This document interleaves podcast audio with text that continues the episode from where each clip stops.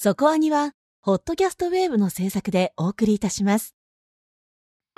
会いたいな声聞かせてよつながって笑顔をて始めようさ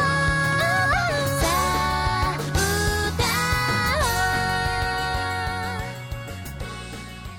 ディープじゃなくそこそこアニメを語るラジオそこアニそこアニメリークリスマス。はいクリスマスプレゼントにナセが帰ってきたよ。ははは。ちょっと誰かなんか突っ込んでくれ、はいはいはいい。やいや。困るんですけど。クリスマスだからといって、クリスマスっぽい特集を毎年なんかしようかなとか言いながら実は意外とできていないんですよねそこはにね。そうですね。あんまり季節に合わせないですからね、そうね。昔はやってたんですけどね結構企画特集もね。なんかあの多分もう月末じゃないですか。クリスマス年末なんですよ。年年末なんですよ。そういうタイミングになってくるとこうね最終回が来るし 映画も多いし、多いですね最近ね。まあまあ、めっちゃ増えてる気もするんですけどそれだけじゃなく企画特集をここに持ってくるエネルギーがないわけですよ。枠が単純にないですよね。枠ない ね。本当に枠もないということで、えー今までやってなかったんですけれども今回は本当に、えー偶然たまたまいろんな条件が重なりましてクリスマスのはい。特集になるわけですね。そうですね。はい。えーということで今日は特別にゲストもお迎えしてやります。今日の特集は？クリスマスにプレゼントしたい今年のアニメ特集です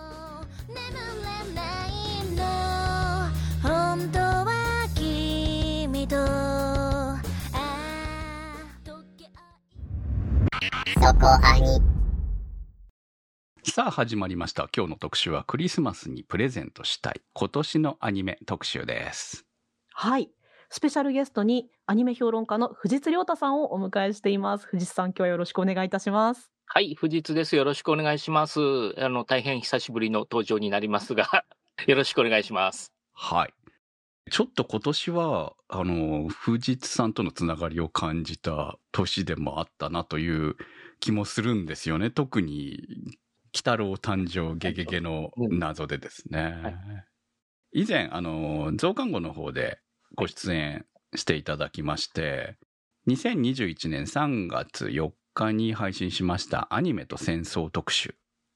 の方で出ていただいてるんですけどもこの時に「ゲゲゲの鬼太郎」のお話を聞いてるんですね。あ、そうですね。はい。はい。この話がね、本当私、鬼太郎見ながら映画、はいあ、あの話につながるって思ってたんですよ。今回の脚本を書いた吉野博之さんは、えっ、と、だから、アニメと戦争の第一章で取り上げた陽花の6期の脚本家なんですよ。うん。なので、めちゃ直結してる感じなんですよね。あの、戦争をしっかり入れてくるみたいなところは。本も販売されてますし、はい配信の方も聞けるんですよね。そうです。配信の方も聞けますので、はいより、えー、鬼太郎誕生が楽しめるんじゃないかと思います。ということで、まあまず、あのー今回の企画ですね、私があ藤津さんに、あの、ぜひゲストに出てもらえないかというご相談をして、はいそして、えーまあ、せっかくだからクリスマスにプレゼント、クリスマスにプレゼントしたいアニメ特集にしませんかと。クリスマスなんだから。今年を振り返るというだけじゃなく。と言われたんですけれども、えーこれね、意外と難しかったです。いや、僕も言ったはいいけど難しかったですね。おー そうえなななんでですか？どのあたりが難しいと？相手を探すのが難しかったかな。ああ なるほどうんそう、特に二つね、あの、一個ずつじゃちょっと寂しいからって二つにしたわけですけど、意外にその二つ目が僕は難しかったですね。うんうんうん、そうですね。今回2作品ずつ、えー、と持ってきたので6作品紹介することになるわけですけど、はい。確かに。なんか1個目はパッと、今年のね、振り返りだけれども、その自分の中の今年の一番アニメを紹介するわけじゃないわけですよ。そうですね。そこなんですよね。ポイントはね。おすすめしたいけど、ね、他にも面白いのはあるけど、うん。おすすめをするなら、あの、誰かにプレゼントとしておすすめするならこれ、みたいなね、立て付けがあるので。そうなんです。うんで、そこを言われると、あら、このアニメもこのアニメも今だったらお話、話、出したい、紹介したいと思うんだけど、じゃあ、プレゼント。誰かにプレゼント。この誰かにも問題なんですよね。っていうところで考え始めたら、意外と回ってですね、頭の中うん悩むなぁ、悩むなぁって結構結、まあ、結論が出ない感じで。で、まあ、その結果が今回のね、出てきたタイトルになるということになります。はい。えー今話しましたように、あの、別にこの作品たちが、えー今年の我々のベストですっていう話ではないということを前提としておきたいと思います。はい。まあでも逆に言うと、でも、でもベストじゃなくても面白いやつですよね。そうですねそうじゃないと、まあ少なくとも取り上げてはいないということですね。はい。じゃあ早速、私から一作品目いいですかね？はい。あ、どうぞどうぞ。はい。えでは、私が挙げるクリスマスに贈りたいアニメの一つ目は、えー5歳になる子供と0歳今年生まれたばかりの2人の子供に贈りたいマイ・エレメントを挙げたいと思います。なんかお二人の話を聞いてて思ったんですけど、私なんか本当に子供がまだ子供なんですよねはい。だからなんかクリスマスだし子供にプレゼントしたいなっていうのがすぐ浮かんだんですけど、かえってお二人の方が相手を探すのが難しいんだなっていうのをちょっと思いましたね。まあ難しいですね。はいあ、でも逆に言うと、マイエレメントめちゃくちゃクリスマス感あっていいセレクトだなと思そうですよね。すごいカラフルで見た目にもあなんかきき楽しいし。ただあの今回私も思ったのがクリスマスプレゼント特に子供って子供にプレゼントするものって子供からのリクエストありきだったりするじゃないですか結構。あはいはい。サンタさんに欲しいもの何みたいなのではなくて、こうもう私が送りたいっていううんすごい願いの面がうん強いなと思っていて、なんかそのそそれって結構ひちょっと悪い言い方すれば押し付けなところにもなりかねないからすごく相手のことを思いやるの難しいなっていうのが私の今回の悩みどころだったんですよね。なんか本当に人にアニメを進める時ってな何何考えてますか？藤さんとか結構そういうこともお仕事でされますよね。でも僕割とだから、えっと、もう進める、基本的に、あのー進めることあんまりないんですよ。あそうなんですね。ああの、いや、えっと、自分が面白いと思ってるものをあげることはあっても、うんえっと、誰々におすすめとか、普通にお話ししてて、何かおすすめありますかって言われたときは、その時一番流行ってるやつとかを言います、普通に。ああなるほど。つまり、あの、なアンパンというか好みもわかんないから、うんあの、これ今回は逆にちょっと押し付けがましくてもいいんじゃないのぐらいのつもりですよね。うんうん、うんそうですよね。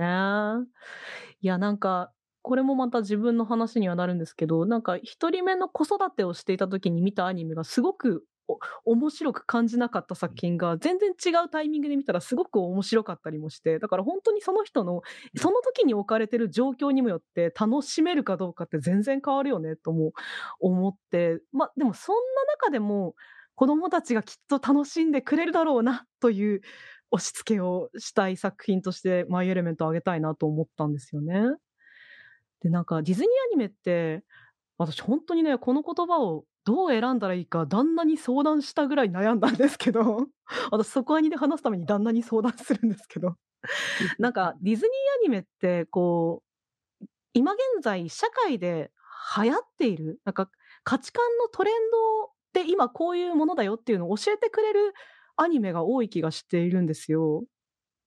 うんうんなんか、まあ、ディズニーアニメに関わらず、こう、評価されるアニメとか、とりわけアメリカのアカデミー賞とかはそういう面も強いのかなとは思うんですけど、ことアニメっていう映像のジャンルに絞るのであれば、やっぱりそれが強いのはディズニーなのかなっていうふうに思っていて、なんかそれをすごく強く感じたのが、マイ・エレメントの話のところで別の作品出しちゃうんですけど、私、カーズ、カーズ3を見たときすごく感動したんですよ。まあ、あの、主人公の one、two、three と主人公のマックイーンっていううん、こう、イケイケのスポーツカーの主人公が、むしろ three になってちょっと、老害っぽいようなうん。存在として描かれていて、 three にはもうなんかイケイケの若者、逆にちょっとドキュンっぽい描かれ方をされてるような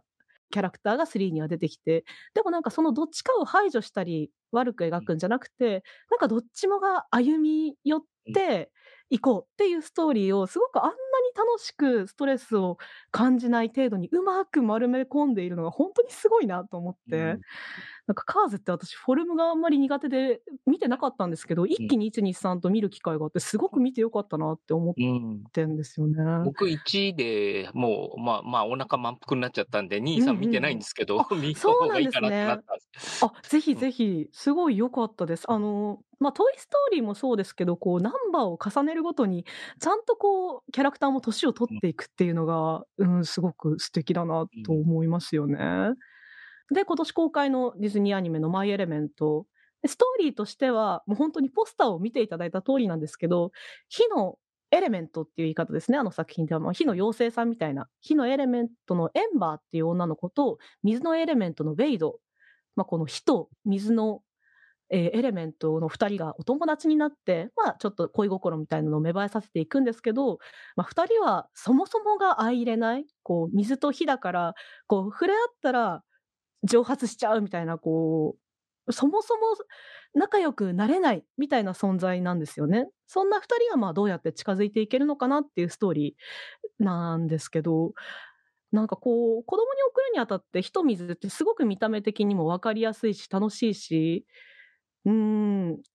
あとね、一つ、あ、そうかと思ったのが、この作品悪者がいないんですよね。あの、私、ちょっとネタバレになるんですけど、こう、火のエレメントの街に、あの、水が洪水みたいに流れ込うんむアクシデント、あれ絶対誰か裏で糸引いてると思ったんですけど、そんな ことなかったっていうね。2個ですね。はい。なんかそういうところも子供にとても進めやすいし、火はきっと、ね、移民とかそういうのを表しているだろうなとか、水は白人なのかなとか、ね、こうちょっと火のエレメントたちには民族的な風習みたいなのが描かれたりするじゃないですか。旅立ちでこう、深くお辞儀をするような風習があるんだなとか、そういうところも何かを表してるなっていうのをすごく感じるので、なんか大人になってから、ああ、あれってああいうことを表してたんだなっていう暗喩がたくさん込められていて、親としてはなんか子供に、子供の頃に与えておきたい作品の一つなんじゃないかなと思って、マイエレメントはぜひ選びたいなというふうに思いました。大変なんか共感するお話ですね。ありがとうございます。マイエレメントだからそう、本当にシンプルにね、あの、大事なことを書いてるっていう、アアメリカのアニメのなんか王道みたいな感じですよね。そうですね。こんなお手本なアニメが今でもこんなに面白く描けるんだなっていうのを改めて感心してしまいましたね。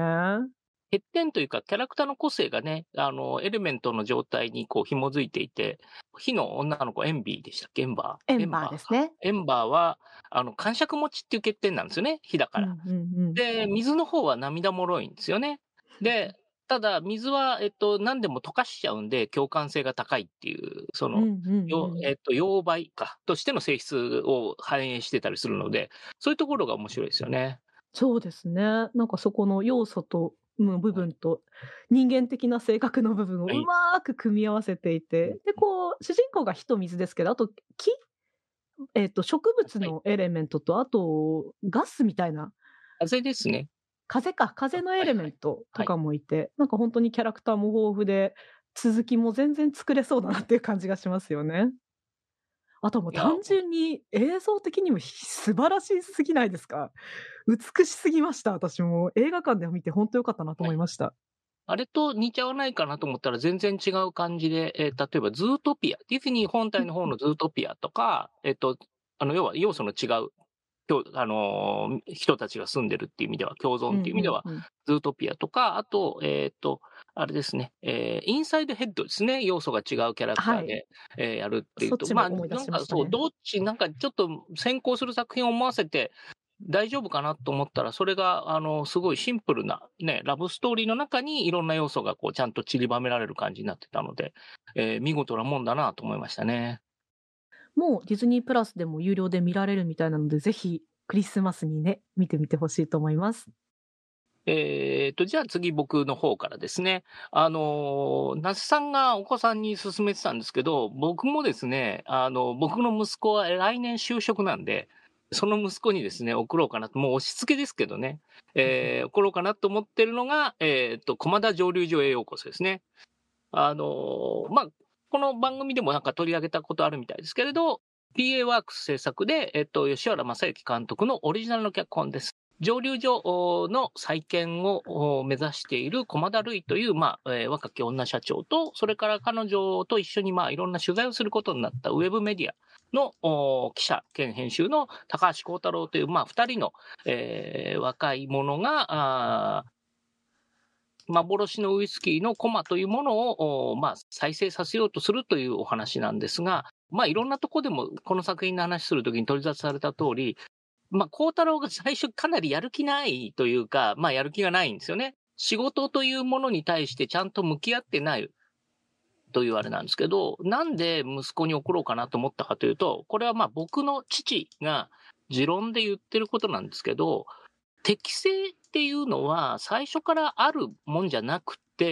ある仕事を、まあ、ある、まあの、やってるうちに磨かれるというところが多々あるんだという話なんですよね。でどうしても今って、あの、あなたに向いてる仕事を探しましょうみたいなところが強く語られすぎていて、あの、自分の中に動機を探せとかね、えーそういうことをやって、もちろんそれはそれでいるんですけど、実際は、ちょっとした興味で始めてみて、やっていくうちに、それが自分の中でちゃんとした仕事になっていくっていうプロセスだと思うんですよね。だから、あの、向き合う、ちゃんと向き合うみたいなことをやっていて、これ、両方とも、あの、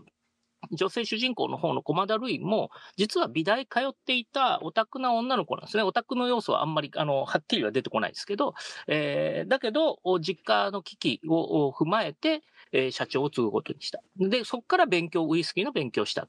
で、孝太郎の方も、あのまあ、転職して転職して今の会社に潜り込んだんだけど、まあ、やっていくうちに変わっていくということなんで、あの、両方とも、あの、転職じゃない。ただ、あの周りから見ると、それは見えないんですよね。あの、なんか最初からここ、これをやるべきように思ってやってるように見えちゃうっていうところも含めて、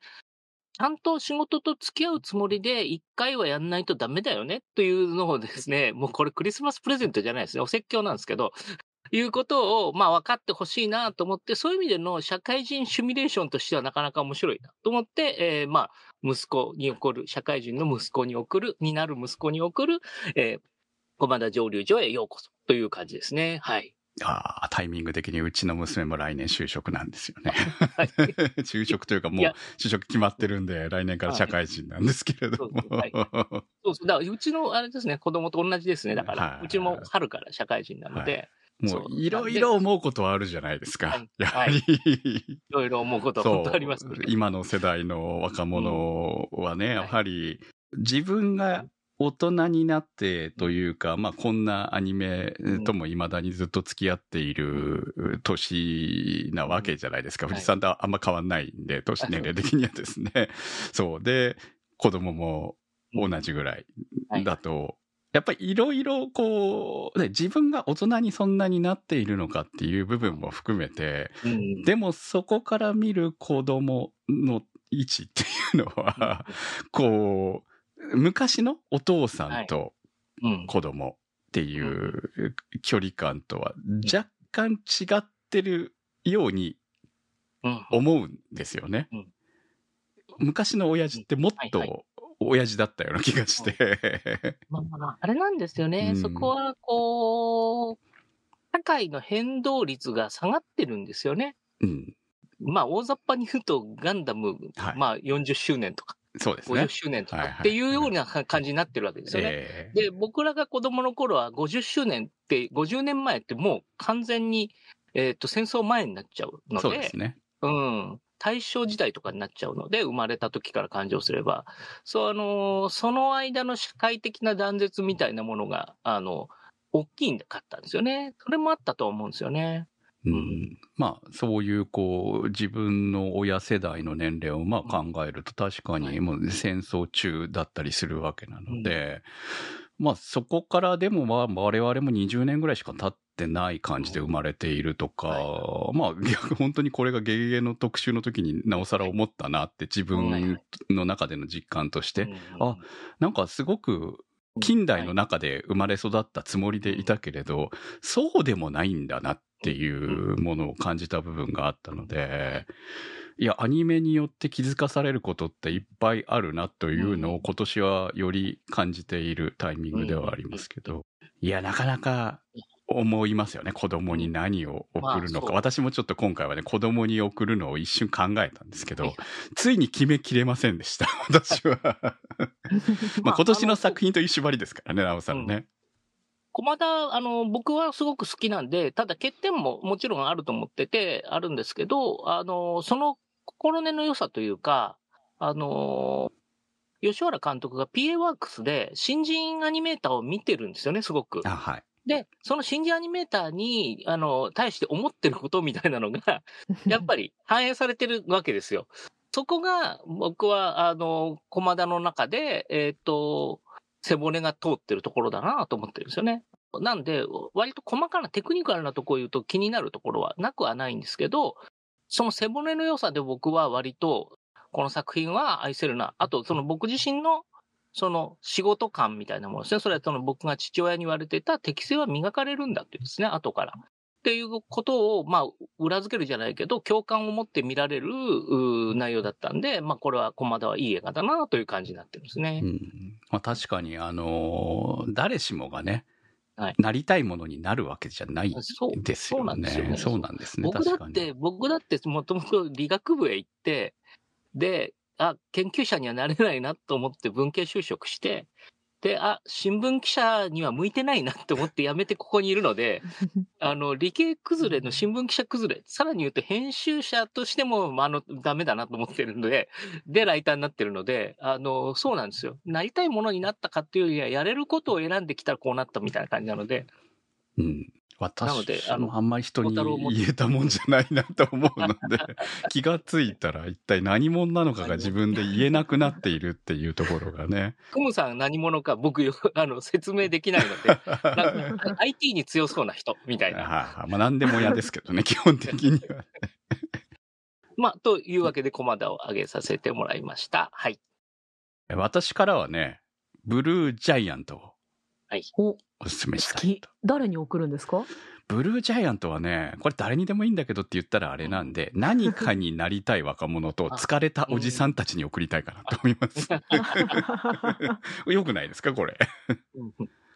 さっきの話題から何者かになりたい若者にっていうのはなかなか深みがありますね。うん。だからちょうど、あの、並んでね、駒田と並ぶと面白いかなという感じもあったんで、今回はあの、順番、ある程度なんか考えて順番を決めたんですけれども、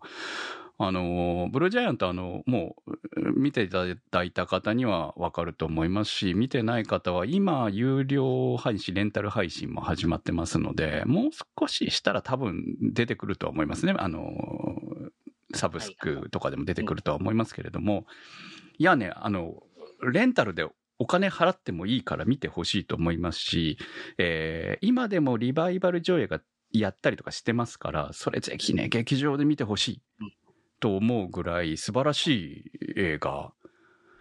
なんですけど、まあ、ジャズ、ジャズマンを目指す、ジャズプレイヤーを目指す、宮城県仙台市出身の高校生がおと大人になっていくお話で、プロのジャズマン、ジャズプレイヤーになっていくお話ですよ。もうその、えーきっかけとなる部分と、10代に最初にソーブルーという日本の最高のステージに立つっていうところまでのお話ですけれども、とにかくね、この映画自体がすごいのは説明がないところですよね。見ながら思いましたけど、ああ、全部絵で説明してる。うん。宮本大がどんな存在なのか。まあ、これがね、まさにちょうどね、あの、ふ雪降る冬の河原から始まるわけですよ。はい宮本大が練習している。まあ、うるさいからね、サックスってね。うんそう、うるさいからそれをこう弾いている。本当それがもう凍えるような寒さの中でやってるそのシーンが、まあ、まさに今、えー寒気団がやってきているクリスマスにぴったしなんじゃないかというところからスタートするし、最後のソーブルーのライブは12月の、えー中ぐらいかな？13日が消してあるみたいな感じだったんで、ぐらいの感じのライブですし、まあ冬から始まり約1年ぐらいの物語ではあるんですけれども、でも、その、やっぱり冬のイメージっていうのがすごく強くて、いや、これはクリスマスだろう、と。今回まあ 持ってきたんですけど、持ってきてもう一度見直して、まあ劇場以来だったんですけど、見直してたら、いや、やっぱり最高だったなって思いながら、うん、みんなに見てほしいけれども、やっぱり若者に見てほしいですよね、やはりね、これはね。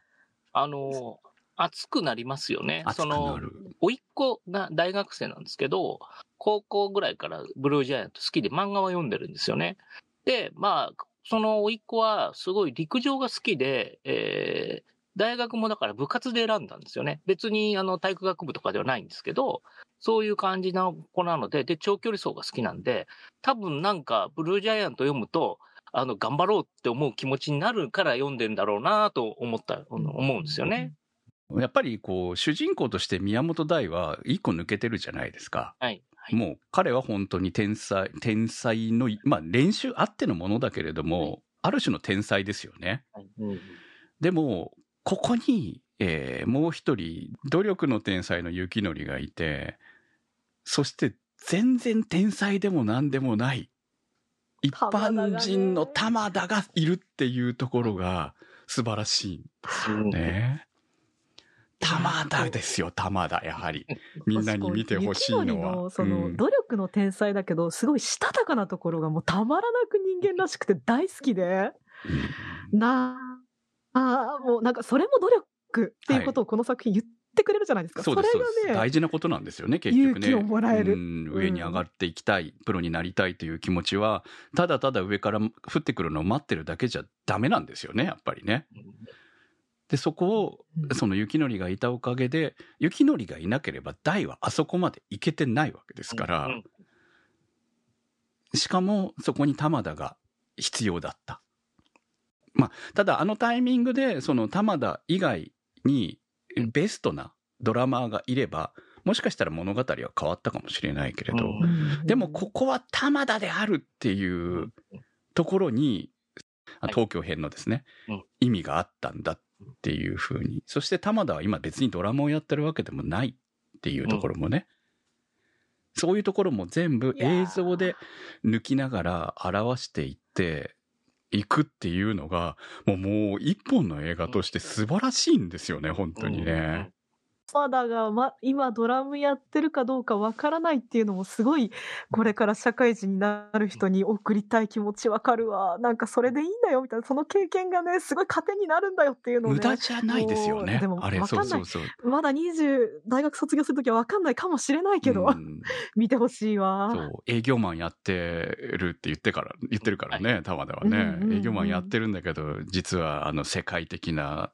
ね、こう営業トークになってるわけでしょ宮本大と実は一緒に、そう、ブルーに出たんですよ、俺っていうのが。この気持ちよさですよね。あこれを良しとすること。自分が負けではないっていう部分も、まさにその、何かになりたい若者。これはもうある種つながるのかなとも思います。その、か駒田蒸留所にもね。はいそう。だ若者に見せたいし、しかも、これはおっさんが見ても気持ちいい、その、若者がうん。頑張っている姿を見ると、元気をもらえるっていう、うん。そういう類のものでもあるうん。っていう感じかなと。最初に雪のりが、えージャズっていうのはずっとバンドを組み続けるものじゃないんだというですね。あって、あの、やって、また分かれていくものなんだっていう話をしてるじゃないですか。それがそのまんまジャスの3人に当てはまるようになっていて、で、あの、それって、しかもこの映画の中では、まあ、いわば青春っていうね、ある若者の一時っていう形でこう切り取られてるっていうのの、その重なり具合がね、こう、すごくいいなと思うんですよね。あれなんですよね、その年取ってみると、その一期一会みたいな、若い頃の一期一会っていうのが、本当に一期一会だって。若い頃ってまたどっかで会うんじゃないかみたいなことも思うわけですけど、そうじゃなくて、年を取ると一期一会が、まあ、重さというとちょっと重すぎますけど、意味みたいなものがより実感できるよなっていう感じにはなりますよね。そういう意味での、えー今を大事に生きよう的なものにもつながるのかなという、はいまあ時間を無駄にすることも大事だよねとは思うんですけどね。それはそれで。うん。うんうんと思いながら。いや、本当にブルージャイアント名作なんで、今配信に入ってますので、えーぜひレンタルまたはブルーレイ等で見ていただければと思います。えっ、と、もう一つ僕の2本目なんですけど、これは誰にプレゼントするかすごい悩んだんですが、作品は先に決まってたんですね。えー作品名は、えっ、と、オーバーテイクですね。F4 というですね、まあ F1 の下の下位カテゴリーで、えーレースをするキャラクターたちのお話で、そこに、えー主人公は、えっ、と、朝比奈遥という弱小チームの F4 レーサーで、そこに、とカメラマンでですね、えー、まどかこうやという、実は、まあ、ある理由でもって、シャッターが、あの、人物へのシャッターが切れなくなってしまっているというカメラマンですね。えーフォトグラファーと言ってます。フォトグラファーとこの二人が、まあ、出会うところから始まるお話で、基本的にはその F4 のレースを見せていくものなんですが、オリジナル企画で、えーしかも F4 という、なんていうんでしょう、ちょっと多くの人では知らない世界で、かつ、お話の機微もすごくうまくできていた。で、映像も、え、え良かったし、演出も良かったっていうんで、あの、まず普通にお勧めしたいんですけど、じゃあ誰にお勧めするか迷って、僕、あれなんですよね、あの、アニメライターになりたい人に勧めるみたいな書き方をしたんですけど、これ、あの、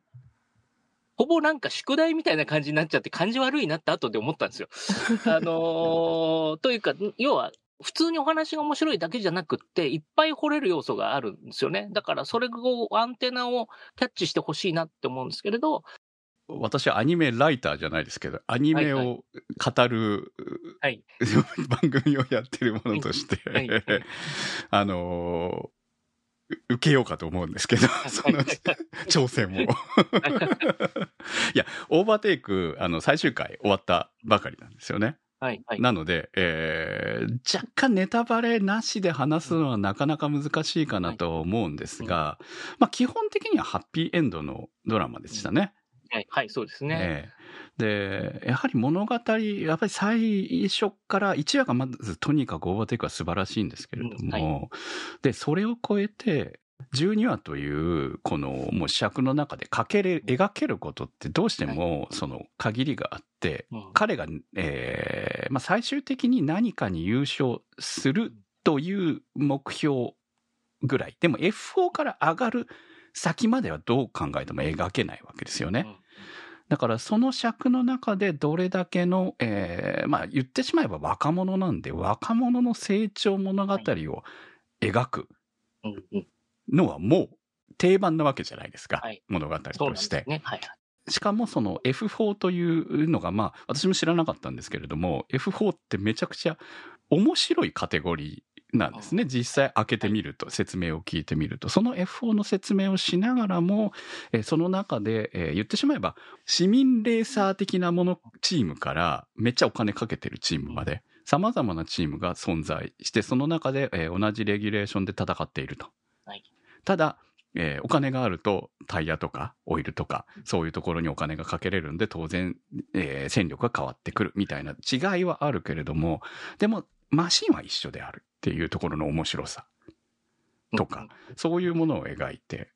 いるレースものとしての面白さと、うん。えー若者の、えー成長物語がですねこれ全員出てくる若者たちが気持ちいい上に最初はこいつ嫌だなっていうところもあるのが、とかこいつは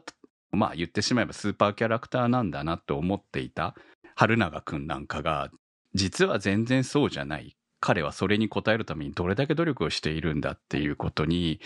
徳丸が気づいたりとか、はい。そういうこうキャラの成長と面白さをまさにレースの中で、はい。レースの中も含めてはい。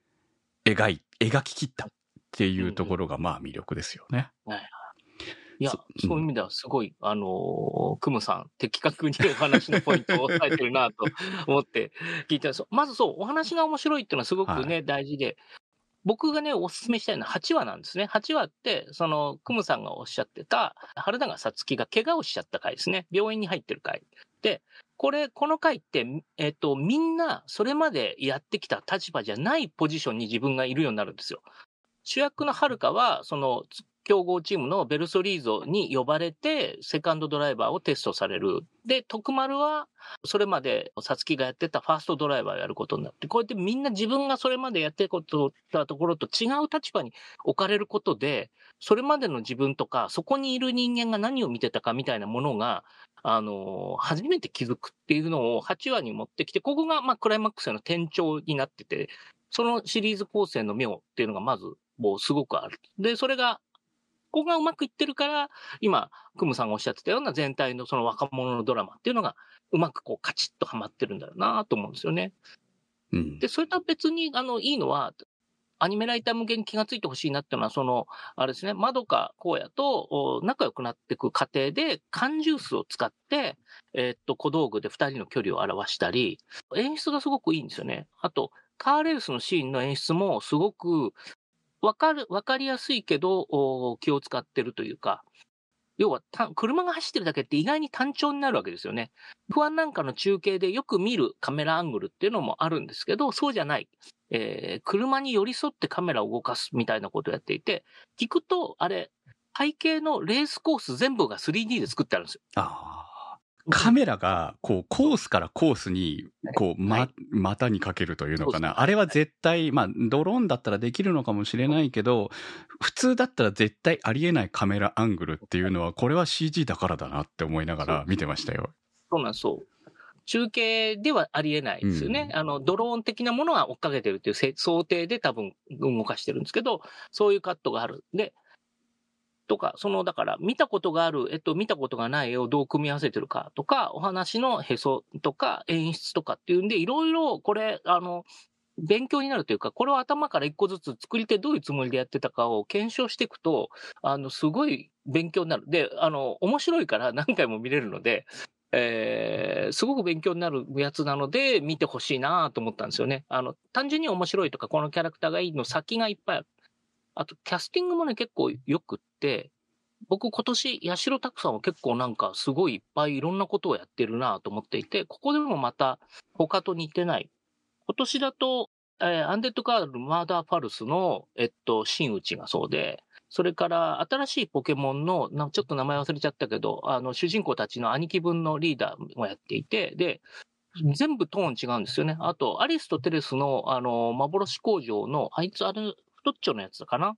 えーをやってたはずなんで、すごく幅があって、持てる技みたいなのが、こう、広がっている感じがして面白かったと。徳丸もすごくいい役だったし、いいニュアンスでやられていたので、そういうところも、こう、きあの、気にかけてみると面白いよなと思ったりするんですね。徳丸が一番気になったキャラクターでしたもんね、最終的にはね。そうですね。うんあの、自分の感情をに、感情移入をどれにするのかっていうとこに、徳丸は結構当たるやつはいるんじゃないかなっていう。そうです。ある意味、うん一番普通の人じゃないですか。そうなんですよね。うんうん気持ちがわかるキャラクターだったのかなって気がします。うん、そうですよね。というようなところで、はい。はい。えーオーバーテイク、あの、みんな見てほしい。特にアニメライター志望者には見て、この面白さはどこから来るのか追っかけてほしいなと思います。ああはいと、もう一つ付け加えるとしたら、やはり、こう、オーバーテイク、やっぱり震災後を描く作品として、えーうん主人公のもう一人、えー主人公のまどか荒野が、トラウマを抱えた人として存在するわけですよね。まあ内容はぜひ見ていただきたいのではいうところはありますけど、あのー震災後を描くっていうのがやっと出てきてるじゃないですか。アニメの中でも。そうですね。えー新海さんも含めていろいろちゃんと描くようになってきた部分があって、いろんな描き方、忘れないための部分というのを、えーどのように作品の中に盛り込んでいくのかっていう部分を、はい。の入れ方によっても、この作品は結構響いたんじゃないのかなと思うんですよ。すべてを背負いきれない、背負えるものでもない、みたいな部分をちゃんと描いてくれたっていうところかなっていう部分も、まあそんな、えーところでの大人の成長物語でもあったなという気もするし、はい。あれなんですよね。まどか荒野の方が、まあ大人なんだけど、中に子供っぽいところがあるし、一方で、あの、はるかの方は子供なんだけれど、その中に大人っぽい部分があって、あの、そこがこう、お互いを照らし合わせるというか、あの、歯車がうまく合わないことによって、あの、お互いのいろんな面が出るような作りになってましたよね。そこは面白かった二ですよね。人のコンビ面白かったですね、はちゃんとうんね。そうなんですよ。はい。レースを支えているチームの、えー面々というのかな。まあ、お父さんとのつながりがあったりとかするので、まあ、その辺も大人のかっこよさみたいなところもあるので、えーぜひ見ていただきたいと思います。お二人が意外と広いターゲティングをしているのでどうしようかなと思いながらだったんですけれど、まあ、苦し紛れなんで、はい。えー でもまあなんかそれに合わせてじゃないですか。私があげるクリスマスに送りたいアニメのはい。二つ目にあげるのは、普段アニメをあまり見ないご年配の方に送りたいアリスとテレスのはい。幻工場にしたいと思います。まあと言いつつ、ね。本当はえ攻めますかね アニメを見ない年配の方に、かーと思って面白いですね。と言いつつこれターゲットは私の父なんですよ。ああの、そこにでも話したんですけど、私本作は、あの、田舎を描いた、こう、田舎からこそ生まれる感情を題材の大きな一つにしている作品だというふうに解釈していまして、まあごめんなさい、この作品に関してはあんまりあらすじ等々を説明するようなものではないかなという気もしているんですけれども、まあ田舎の製鉄工場がある、その工場の町ですよね。そこの町に、まあ、ある事件が起きて、その街全体の時間が止まってしまう。で、毎日毎日を繰り返し生きていってしまう人たちのお話っていう感じにしときますね。まあ、で、その、田舎って、その、クムさんともすごくそこアニの特集の時に話しましたが、都会にはない独特な、こう、ドロドロとしたうん、強い、こう、くさびのような風習が強く、別に悪い意味ではなく、本当にそこにあるものとして残っているなっていうふうに思うんですね。で私ちょうどこのえっ、と、9月、10月と出産のために地元三重県に戻っていまして、なんか改めて外に出た人間から見る三重県、もうすいません、田舎ですね。田舎って、ああ、こんな感じなんだな。私ここで18歳まで生きてたんだよなってすごく感じるものがあったんですよね。で、その田舎にある風習とか、そのドロドロとしたものって別に悪いことでも何でもなくてそこにあるものとしてもちろん理解しているしなんか変えていくべきものでもあるけど変えるべきではない部分もあるでそのバランスを変えるのはとてもとても気を使うことで難しいなんかアリストテレスってそういう田舎そのものを描いてくれていると思うんですよね。でこの作品に出てくる老人の描写がなかなか味わい深いなと思っていて、なんかこう性に執着する、もう生き汚く死にたくないんじゃ的にこの世界にすがるような人もいれば、この世界で生き続けなければいけないということを諦めて、なんか悪い意味でもなく、ただ素直に諦めて執着しているという老人もいる。で、なんか若者を応援する老人もいるし、なんかその死にたくても死ねないっていうのは、ある種こう、誰しもが持つ感情で、悪いことでもない。なんかそういうその、あの、フラットなところが私この作品のとても好きなところなんですよね。うん、その、否定もしない。まあ、肯定もしないけど、じゃああなたはどう思いますかっていう投げかけが苦しく感じる人もいれば、私はむしろこの作品ってなんて優しい作品なんだろうと思った人だったので、うん、なんかそういうアニメーションとして受け取っているんですね。で、これをなぜ父に見てほしいかっていうと、まあ父はずっとこう三重県で生きている人で、まあちょっとこう、市議会議員選挙とか出てみたりとか、なんかそういう地域に根ざしてずっと生きている人なんですよね。で、今、父母の介護をしていたりとか、本当にこう、老人が老人を介護するみたいな図になっていって、その地にずっともうこれからも生きていくし生きていくしかない人なんですけど妊娠中に私父と一緒にあのバービーを見たんですよ。映画のバービー。なかなかご覧になった方は思うかもしれないですけどブラックジョークの聞いたといえば聞こえはいいですがこう映画を見られない人にとっては相当ぶっ飛んだ映画だったんじゃないかなと思いまして、まあ、父もそんなに映画好きってわけじゃないんですけど、まあ、せっかく娘が誘ってくれたし行くかぐらいのノリで一緒に行ってくれたもので、まあ、さっきの話じゃないですけど、私にとっての父もやっぱり今の子供たちにとっての父とはちょっと違う威厳があるというか、逆らってはいけない存在という父にこの映画を見せて、え、だ大丈夫かなって途中から私、バービーを楽しむより父が何を思ってるかなっていうことが気になり始めてしまうような感じだったんですけど、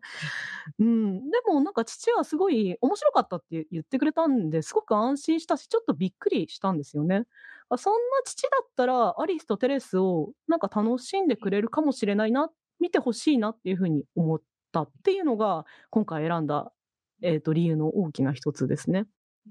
で、もう一つ思ったのが、映画の予告編にちょうどアリスとテレス流れたんですけど、中島みゆきなんだねっていうふうに反応してるんですよ。あ、やっぱり中島みゆきってフックにすごくなるんだっていうふうに思って、なんかそういうご年配層の背中を押す力もあると思うから、ぜひ普段アニメを見ない年配の方たちにこの作品を見てもらって、今の、今のアニメが持つ力を知ってほしいなという願いを込めて選びました。どうでしょうか？あの、えっと、意外な入りからお父さんという具体名が出てきて、なんか説得されましたね。このセッティングに。あ、本当ですか？よかった。あとそう、地方っていうね、はい要素もね、そうだっていう話も。僕そこまでその地地方っていうところを意識して見たわけではなかったので、逆に、あの、ただ周りで何人かそういうことを言ってる人もいたので、地方っていうところに注目して、うんうん。アリストテレスの幻工場を語る人もいたので、そういう意味では、あの、なんか、おお、そうか、そういう切り口か、という感じで納得しましたね。あの私本当に時期的にちょうど三重県の映画館でアリスとテレスを見たんですよね。で決してこう混んではなかったんですけど割と人は思ったより入っていてでこれもそこは本編では話しましたけど私の後ろの席の人が途中からめちゃくちゃ泣き出したんですよ。うんなんかすごいこの人はどのシーンでこんなに込み上げてうんなんか嬉しくて泣いてるのか悲しくて泣いてるのかすごいインタビューしたいと思ってうんなんかでもそんだけ泣かせるだけのパワーがこの映画にはあるんだよなっていうのをなんかすごい劇場で感じ取れて嬉しかったんですよね。あとはですね、ああの、岡田真理さんって私のちょうど一回り上の世代のクリエイターさんなんですよ。だからなんか、私自身がまだ咀嚼しきれていない感情を作品に咀嚼した上で落とし込んでくれているなって思うもの結構多いんですよね。だからすごく自分の何か道しるべを与えてくれる作品だなって思うところはあって、そういう意味でも相性が、まあ今回は特に相性よくすごく好きな作品なんですよね、アリストテレス。劇場で見る価値のある作品っていうのかな。うんお金を払って、そこの中の、暗がりの中に入って見るからこそ楽しめる作品っていうものが、まあ今年はちゃんとあったなという。そうですね。映画は特にそうう、ん豊作だったと思うんですよ。あの、他の仕事でいくつかあげたんですけど、な、7作か8作ぐらい、あの、独立して、原作付きじゃなくってとか、テレビシリーズに紐づいてなくて、面白いやつがそれぐらいあるので、あの、10本以上、あの、良かったねって言える作品が今年はあるんですよね。なので、すごく豊作だったという感じがします、映画は。うん。あの、まあ今回あげなかった作品でも、いや、これもいいね、これもいいね。じゃあ、どれを、まあ、私も今回テレビから1本、映画から1本にしようと思ってたので、だから、いや、これ入れたら映画2本になっちゃうじゃん、みたいな、そんな感じになってたので、そう、だから、いや、今年は本当幸せな、アニメファンとしては幸せな1年間だったんじゃないのかなと、テレビシリーズの面白さも含めて思いましたね。いや、そう思います。同感ですね、うんそこは。はい。えー、ということで最後に私が、えー、なぜと思われるかもしれませんが、シュガーアップルフェアリーテールを出したいと思います。あの、なぜって思いました。あの、別に可愛くてね、いい作品ですけど、ここのタイミングでこれっていうのはなぜという感じはちょっとしましたね。。えっ、と、そうシュガーアップルフェアリーテール自体は、えー、原作は角川ビーンズ文庫女性向けライトノベルなんですよね。で、もう2022年に、えー刊行済みということで、えー原作の方は完結していて、今年の1月、2023年1月から、えー第1期、そして第2期が7月より放送して、えー最終回を迎えてるという作品なんですけれども、最終話がまさにファンタジーの世界なんで、クリスマスではないんですけれども、えー主人公が砂糖職人、砂糖菓子職人なんですけれども、その砂糖菓子職人たちが、えーみんな集まって、クリスマスツリーを要は作ると。教会に飾る。まあ、あの、正式には教会ではないし、正式にはクリスマスツリーではないんだけれども、まあでも、まあ我々から見ると確実にクリスマスツリーだねっていう風に見れる物語になっているので、まあここをクリスマスプレゼントとして送るとなった時に、これ夏じゃなくてクリスマスに見たかったよねっていうのをちょうど放送当時言ってたんですよ、最初うんの時に。うんっていうのもあったので、えーだからまあ、ロマンティックで甘い話を見たい人はい。っていうのには、ちょうどいいんじゃないか。うん。で、これはいわゆる女性向け作品なんだけれども、アニメになった時、まあ原作も読めるとは思いますけど、アニメになった時に、あの、男性も楽しめるものっていうのが、えーまあそういう作りをしないと今やはりダメなわけじゃないですかうん。たくさんの人に見てもらわないとっていうところもあると思うんで、そういう部分で男性が見ても十分楽しめるような物語になっているっていうところも合わせて、えー取り上げたんですけれども、多分ね、見たことない人が多いと思うんですよ。これ まあこれね、やっぱりね。何度もね、うちでは結構、えはいはい。あの話題には出してたんですけど、このシーズンの頃には。まあ内容も面白いしいいんですけれども、まあそれだけじゃなくて、えー今回そのロマンティックで甘い話を見たい人と、もう一人自分に送りたいということにしましたうん。今回は。プレゼントしたいと。甘いものを見たい気持ちだった。そうですね。甘いものを見たい気持ちもありましたけど、あのーこの作品特集をした時に、えー作品のプロデューサーからお礼のメールが来たんですね。もうこれ話していいと思いますけど、そうなんですよ。だからうん、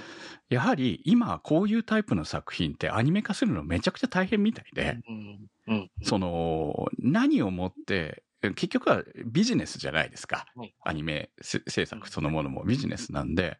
で何をもってヒットとするのかっていうところも難しいと思うんですよね。何に思ってお金を稼ぐのかっていうところも多分難しい中で企画を出してこれをアニメ化したいっていう話が通るのって、こう我々がお、もうその、まあ、特に我々素人からするとが思っている何倍も大変なところをくぐり抜けたものが今アニメ化されているわけですよね。で、まあそういうところをくぐり抜けてアニメ化したに違いないというお話から何から、えーまあ特集内でいろいろな話をしてるんですけれども、まあ要はそこを、そういう部分、自分たちが思っていたことと、まあ作品の中にぶつけたことっていうのをちゃんと理解して、えー話してくれていることに非常に感謝されたんうんですようん。まあ、今年って、えーと前半の方にタイガーバニーのインタビューからスタートしてますね。そしてバーディーウィングのインタビューと来て、尾崎プロデューサーから、えー直接オファーが来たっていうところもありましたし、その以前番組に関わっていただいた、出ていただいた方たちの力で、こういろんなことができた部分もありますし、17年目になるんですけれども、まあそれを続けている意味とか、作品の感想を話すことはもちろん、あの、普通のリスナー向けにやってるわけですけど、ちゃんとそれがスタッフに届くことがある、届いてもら、届いて喜んでもらえることもあれば、ああ、厳しいこと言ってるなっていうこともある、ということも含めて、えー我々がやり続けてることの意味というところにつながるんじゃないのかな、みたいなことを、ね、年のね、締めにということで、えー頑張れよ、お前っていう、そういうことでの、今回はうん、あの、最後のプレゼントかなというふうにはいはい思った感じですね。いや、なんか素晴らしい、あれですね、構成で着地をしましたね。この特集は。いや、でもね、本当にそう思ったんですよ。やっぱり、こう、うん意外と今回の特集のスタートってうん、軽く企画としては立ててみた感じだったんですけど、実際こうやって、えー振り返ってみると、1年を振り返るということに最終的にはなったなと。いう気持ちで、えー面白い特集に私はなりました。リスナーさんがどう思ったかはわかんないけど、まあ面白く思ってくれたら嬉しいなと思います。うんそしてそこアニとしてのまとめもできたかなと、来年も、はい。えー続けて頑張っていければなというふうな感じで終われればと思います。まあ、作り手がね、ちゃんと伝わったことが嬉しいっていうのは、まあ、あのーあるというか、あれなんですけど、じゃあ、その仲介したり、自分、僕らが読んで書いたり、読んだり書いたり思って発言したりしたことが届くっていうことも、まあ、なんていうんでしょう、届いてると思うけど、えーあんまり具体的にその反響みたいなのを聞く機会ってないので、そういう意味だと、その、改めて、プロデューサーさんから連絡が来たっていうのはすごくいい話だなというか、やってるね、先ほどもお話があったけど、やってる意味を感じられる瞬間だったろうなというのはすごく、えーリアル、リアリティを持って僕聞いていたので、あの、大変いい締めだなと思いました。すごいなとそう。嬉しかったんです。やっぱりそれは本当めちゃ、こっちも、向こうも喜んでくれたみたいで、うんで、それがこっちにちゃんと喜びとしてつながって、えー作品を応援したいという気持ちにつながるっていうのが、あの、だから最後にちゃんと、はい 名前を出したっていうところも、まあ作品もいいんですけどね。そう。はい多分、その、今期のテレビシリーズだけで言えば、もっと面白い作品はあると思います。でも、その私の中でプレゼントという意味で考えたらこれになるっていうのは納得していただけたかなっていう気がしますね。はい。ということで、えー、こう面白かったんで、また来年もやれたらいいですね。え、ま難し。い。まあ毎年大変だよ。いや、一年ほらいっぱいあるからさ、うんもうこうなんか、毎年クリスマスにこれやるって決めとけばいいんじゃないの？いや、まあ、うんあの、企画として通れば、まあえー検ぜひ、はい、お願いしたいと思います。はい、今日の特集は、クリスマスにプレゼントしたい今年のアニメ特集でした。そこアニそこアニサポーターズ募集。そこアニの運営を応援していただくサポーター制度。そこアニサポーターズ。1週間1ヶ月のチケット制で応援していただいた方のお名前を番組内でご紹介いたします。好きな作品の特集に合わせてのスポット応援も大歓迎。チケットはそこアニ公式サイトからご購入いただけます。サポーターの皆様には毎週特典音声「そこアニサイド B」をプレゼント。まだ見ぬ世界笑顔。涙思いをすべて。込めた。胸躍るストーリーね。今聞かせて。お送りしてまいりました、そこあにです。藤津さんから何かお知らせがあればぜひお願いします。はい、えーゲストとしてお邪魔した藤津ですが、えー来年1月27日ですね、東京新宿のロフトプラスワンでお昼から、えーとイベントをやります。アニメの門場外乱闘編総括2023というタイトルで、毎年小川 B さんとですね、ライターの小川 B さんと23年の重大ニュースを決めるというですね、2人で 10, 個あの10個のニュースを持ち寄って、えーなぜこれが重大ニュースなのかということをしながら、あーとあのなんていうか砲弾をするというですね、イベントやっておりますので、ご興味ある方はぜひ、えっと、チケット等を予約していただければなと思います。はい、今日はどうもありがとうございました。すごい何年もやってらっしゃいますね。私も一回お邪魔したことはありますけど、すごい飲み会って感じで楽しいですね。まあ、あの、飲みながら講談する、そう飲みながら講談する。なんで、配信があるのがドキドキするんですけどね、そのあ、そっか配信してるんですね。あれ。配。信しない時代もあったんですけど、配信するとね、そこそこ、あの、ちゃんと、あの、利益っていうことじゃないですけど、あの、黒字になるんですよ。なので、うんうんうん配信はやめられないので、言葉に気をつけながらも面白い話をするというですね、乱暴な話をするという。はい。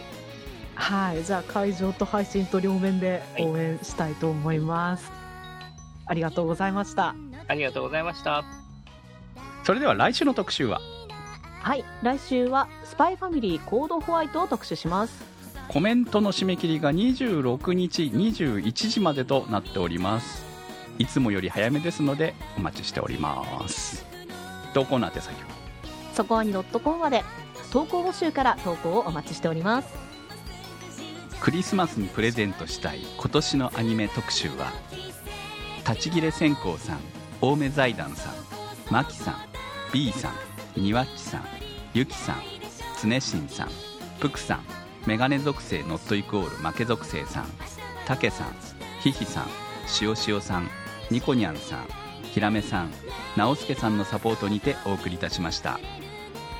サポーターの皆様には毎週アフタートーク「そこはにサイド B」をお届けいたします。今週もサポートありがとうございました。それではまた来週お会いいたしましょう。お相手は私くむとなせひとみでした。